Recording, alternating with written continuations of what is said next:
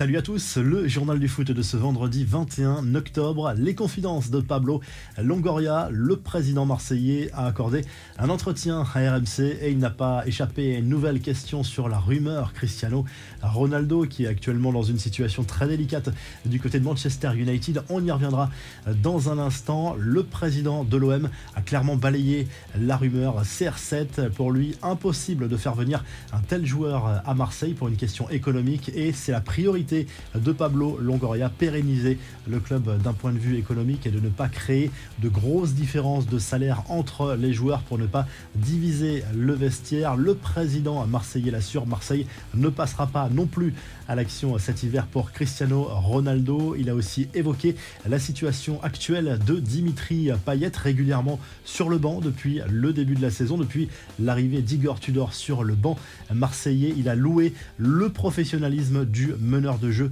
olympien et assure qu'il doit encore faire des efforts pour s'adapter aux méthodes d'Igor Tudor. Et concernant Gerson, pas de transfert en vue cet hiver non plus.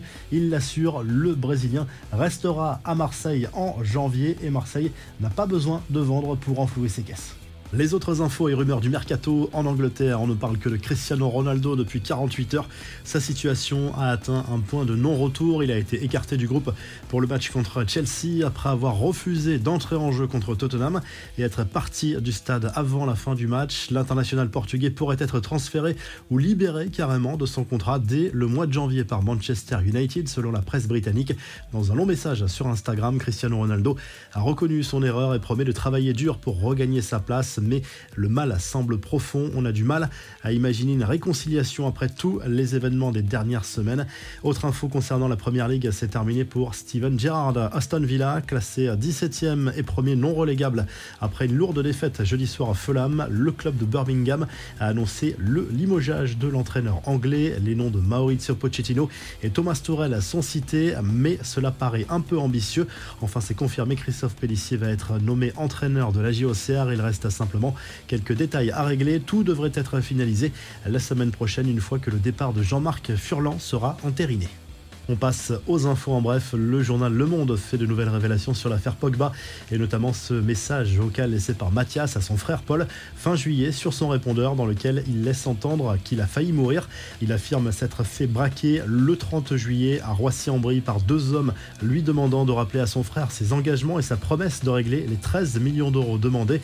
Quelques jours après, Mathias Pogba avait décidé de faire un aller-retour à Turin en compagnie des amis d'enfance de Paul afin de rencontrer son frère sans succès. C'est à ce moment là que Mathias Pogba aurait décidé de nuire à la réputation de son frère. Après le Ballon d'Or, qui remportera le trophée du meilleur joueur de l'année des Globe Soccer Awards décerné le 17 novembre prochain à Dubaï? La liste des nommés a été dévoilée. Karim Benzema est bien sûr le grand favori. Kylian Mbappé avait remporté le trophée l'an dernier. Il est encore dans la liste finale, tout comme ses coéquipiers Messi et Neymar. Léo Messi, qui pour sa part a été désigné joueur du mois en Ligue 1 pour ses performances en septembre. Et c'est une première dans le championnat français pour l'international argentin qui a devancé le Lillois Jonathan David et le Lorientais Dango Ouattara. Messi qui décidément provoque des émotions hors du commun. La preuve avec ce journaliste argentin qui a interviewé le joueur chez lui à Paris et qui a été pris par l'émotion durant l'entretien. Incapable de poursuivre la conversation pendant un moment. Ça me touche de faire cet effet aux gens. Je sais qu'il y a beaucoup de personnes en Argentine et dans le monde qui m'accompagnent, qui m'admirent. Je suis reconnaissant pour l'affection que je reçois. Alors lâcher la star du PSG un peu gêné tout de même par la situation, qui a dit que Neymar n'était pas impliqué dans le projet parisien, comme Presnel Kimpembe et Nuno Mendes, la star brésilienne, étaient présents jeudi soir dans les tribunes du stade Jean Bouin à Paris pour le match de Ligue des Champions féminines entre le PSG et Chelsea. Ça n'a pas porté chance aux Parisiennes, battu 1-0 par les Londoniennes. Enfin, la folie des grandeurs n'a pas de limite en Argentine quand il s'agit de rendre hommage à la légende Diego Maradona.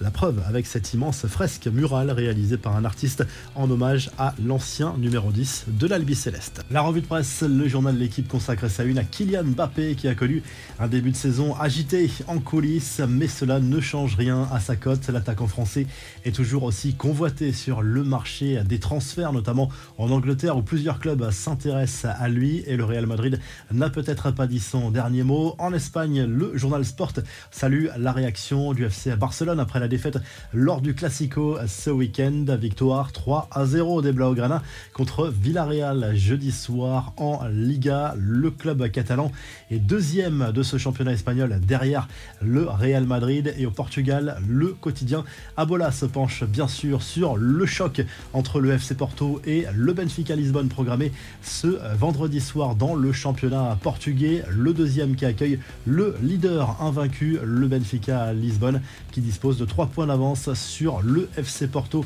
avant cette rencontre. Si le journal du foot vous a plu, n'hésitez pas à liker, à vous abonner pour le retrouver très vite pour un nouveau journal du foot.